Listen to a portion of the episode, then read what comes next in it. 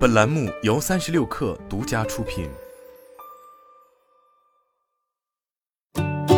本文来自三十六氪神译局。在当今社会，已有大量女性有能力胜任领导职位。众所周知，让女性担任领导职位，不仅可以弥合性别差异，而且还能促使公司取得成功。研究表明，女性较之男性，在坚韧意志、自我提升、诚实正直方面，拥有更为理想的领导力素质。然而，最新发布的财富全球五百强榜单发现，仅有四十四位女性 CEO 领导百分之八点八的财富五百强美国企业。而对全球女性而言，统计数据甚至更为糟糕。在全球五百强企业中，女性 CEO 仅领导着二十四家公司，仅占全球大型企业的百分之四点八。女性不仅在领导层中占比极低，而且在度过职业生涯的头十年后，跻身高层的道路变得愈加狭窄艰难。领英的一项研究发现，在头十年里，每晋升一位女性领导，相应的几乎就有两位男性获得晋升。造成这种差距的主要因素有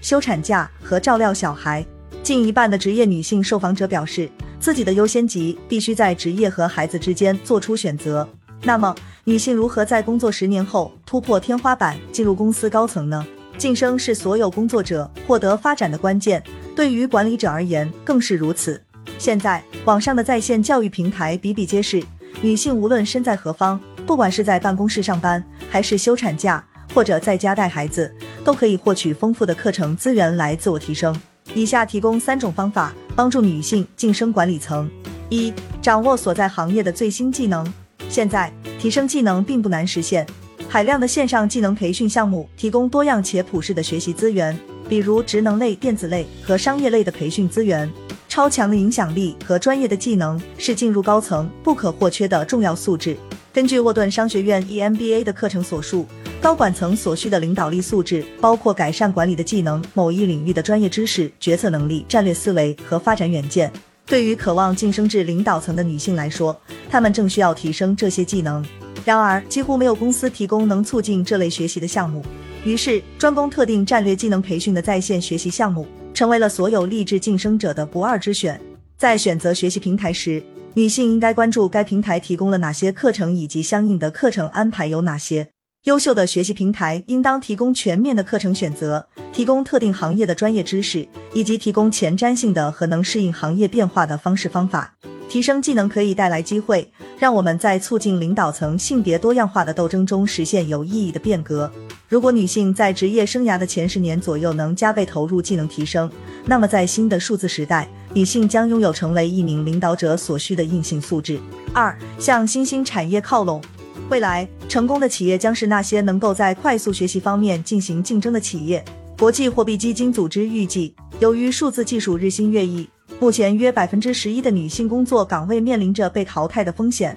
而这一比例高出了男性岗位的比例。许多企业已经感觉到，随着高级数字技能需求增长和工作岗位增加，招聘人才真的是越来越困难。例如，根据世界经济论坛的报告，到二零二二年底，至少百分之五十四的员工将需要大规模的继续培训和技能提升。在 STEM 领域，女性有着明显的劣势，而在相应的领导职位上，劣势更是显著。根据世界经济论坛和领英的一项研究，只有百分之三十六的女性拥有 STEM 学位，她们只占 STEM 劳动力市场的百分之二十五。此外，女性仅占人工智能专业人士的百分之二十二和机器学习专家的百分之十二。在 Great Learning 项目中，女性在人工智能、机器学习和云计算等课程中的参与度特别高，尤其在数据科学方面，参与度甚至更高。提升技能提供了明确的途径。让女性在由男性主导的行业中获得晋升优势，在这些行业中，想要进入最高管理层可能会更加困难。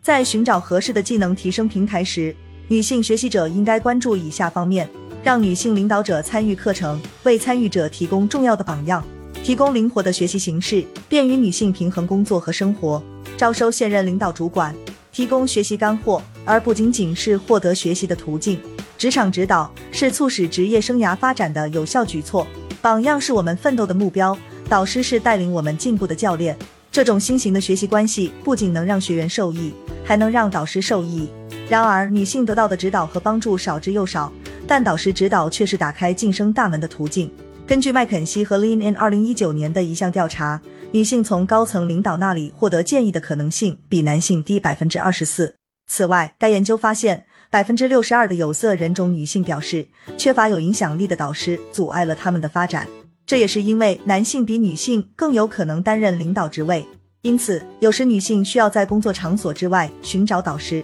如果要通过导师式的技能辅导来促进职业发展，那么关键是要找到一个可以与之建立友谊的人。这种友谊是由好奇心驱使的，而不是由二元的师生交换来驱使的。要找到这种类型的关系，不要过于在意标准的、通常被高度宣传的学习平台，而要去关注那些支持以下项目的平台，为学员提供个性化的人际互动以及现实生活中的经验。这通常是管理和领导的必要条件。不能单独通过课程来教授，提供在线学习环境中的问责制和续读机制，这对于同时兼顾多种工作和家庭义务的女性来说尤其重要。为了缩小晋升差距，女性必须在职业生涯早期投资技能提升。疫情之下，有关职业女性领导的统计数据变得更为糟糕，继续工作或重返工作岗位的人比以往任何时候都更加疲惫。疫情可能会带来一定程度的经济衰退。女性在遭遇财务和职业发展困境之前，